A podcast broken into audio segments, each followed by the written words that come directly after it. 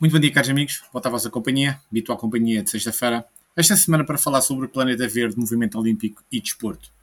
Numa declaração durante a reunião da ANOC, que é a Associação Mundial de Comitês Olímpicos, que decorreu entre 24 e 25 de outubro na Grécia, o presidente do COI, Thomas Bach, declarou que se compromete a reduzir as suas emissões de gases de efeitos de estufa em 50% até 2030. Esta declaração uh, vem antes da reunião do clima das Nações Unidas, no COP26, que será realizada no final de outubro em Glasgow, na Grã-Bretanha.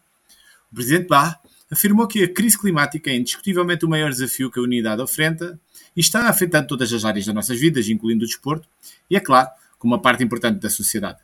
Ao reduzir ainda mais as emissões de carbono, fortalecemos a nossa contribuição para a realização do Acordo de Paris, acompanhamos os avanços científicos sobre a mudança climática e contribuímos melhor para esse esforço global.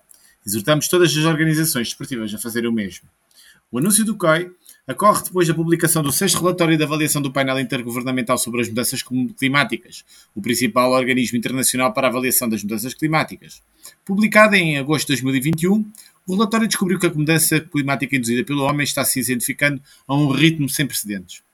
Outras organizações de relevo mundial já mostraram semelhante preocupação. Exemplo disso foi em junho de 2019, em que representantes dos quatro grandes slams de ténis reuniram-se em Roland Garros, uh, em Paris, neste caso, em meados do Open de, de França, comprometendo-se em desempenhar o seu papel na resolução de, de alterações climáticas através da medição e redução das emissões de carbono pelas quais são responsáveis e compensando as emissões que são inevitáveis foi visto como uma declaração de quatro organizações desportivas de grande relevo influentes. Rolando Garros é reconhecido como um dos líderes deste movimento, reduzindo assim as suas emissões de carbono de forma constante desde 2009, enquanto o Open da Austrália, o US Open e o Wimbledon já estão em várias fases da sua jornada de sustentabilidade. James Grabert, que representou a Convenção do Quadro das Nações Unidas sobre as Alterações Climáticas durante o anúncio, felicitou estas organizações, na altura.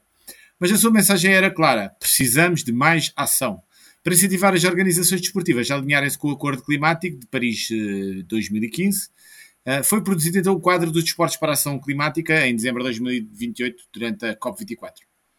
Eh, James, agora, até agora a sustentabilidade do desporto tem sido, em geral, em torno dos clubes e organizações que ecologizam as suas próprias operações, estados sustentáveis alimentados, em parte, por energias renováveis, sistemas de gestão de resíduos para limitar a quantidade de lixo que vai para o aterro e estratégias de eficiência energética.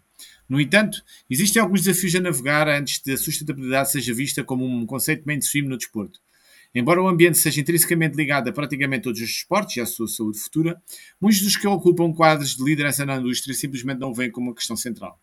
As evidências surgem que a sustentabilidade ambiental continuará a ser um tema crescente no desporto. Ainda que apenas pelo facto de o clima extremo estar a representar uma ameaça essencial em muitas competições, mas, à medida que os fãs se tornam mais conscientes sobre o seu estilo de vida e as suas escolhas recreativas, as entidades desportivas de pensamento avançado reconhecerão a importância de fortalecer a sua mática e tirar outra vantagem competitiva fazendo a coisa certa. Muito obrigado então pela vossa companhia. Voltarei novamente para a semana com mais um tema, naturalmente ligado ao desporto.